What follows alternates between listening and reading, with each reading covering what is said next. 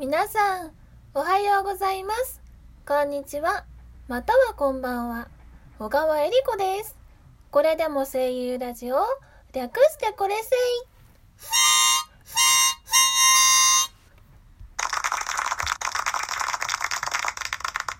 さて、今日も始まりました。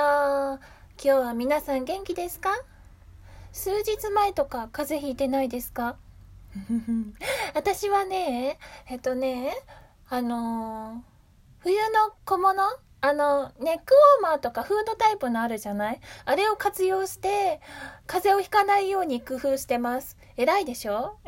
でもね、あの、いっぱいね、慌てたこともあるの。何が慌てたって、慌てたかっていうと、夜寝るときに寒いから、ネックウォーマーのフードタイプをつけるんだけどね。朝起きるとずれてるわけ。そのねずれてる感じがまたちょっとね困ったもんでフードの部分が私の目を隠すわけよ。そうするとね目開けてると朝だと思って目を開けても目の前が真っ暗なわけ。そうするとあれ？私今目開けてるよね。っていう自問自答が始まりそしてあフードのせいだと思ってフードを取る。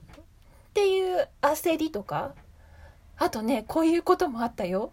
あのねあのフードの首元の部分が私の鼻と口を覆ったの朝。そうすると何が起こるかってあの呼吸ができなくなっちゃったの。ひどいでしょ？これもうすごい焦っちゃった。命の危機だったよ。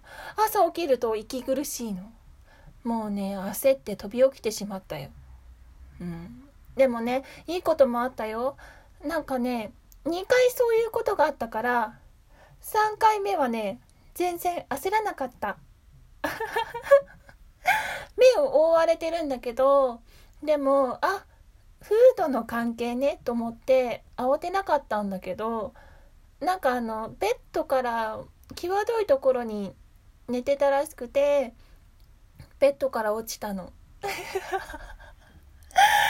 もねフードをフードに目を覆われているから何が何だか全く見えなくってもうなもう重力に身を任せたままもうスローモーションでベッドから落ちたよね。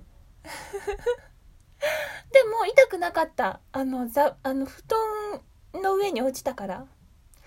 うん、まあ、いいことかな。痛くなかったし、あの、2回の経験によって、あの、慣れたから焦らなかったし。みんなも、あの、冬の小物によって焦ったことってあるでしょ？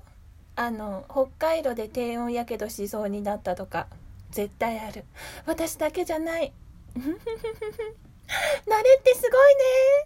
ではでは、皆さん、今日も元気にお仕事なり、趣味なり、日々の生活を楽しんで、くれぐれも風邪とかひかないようにお願いしますね。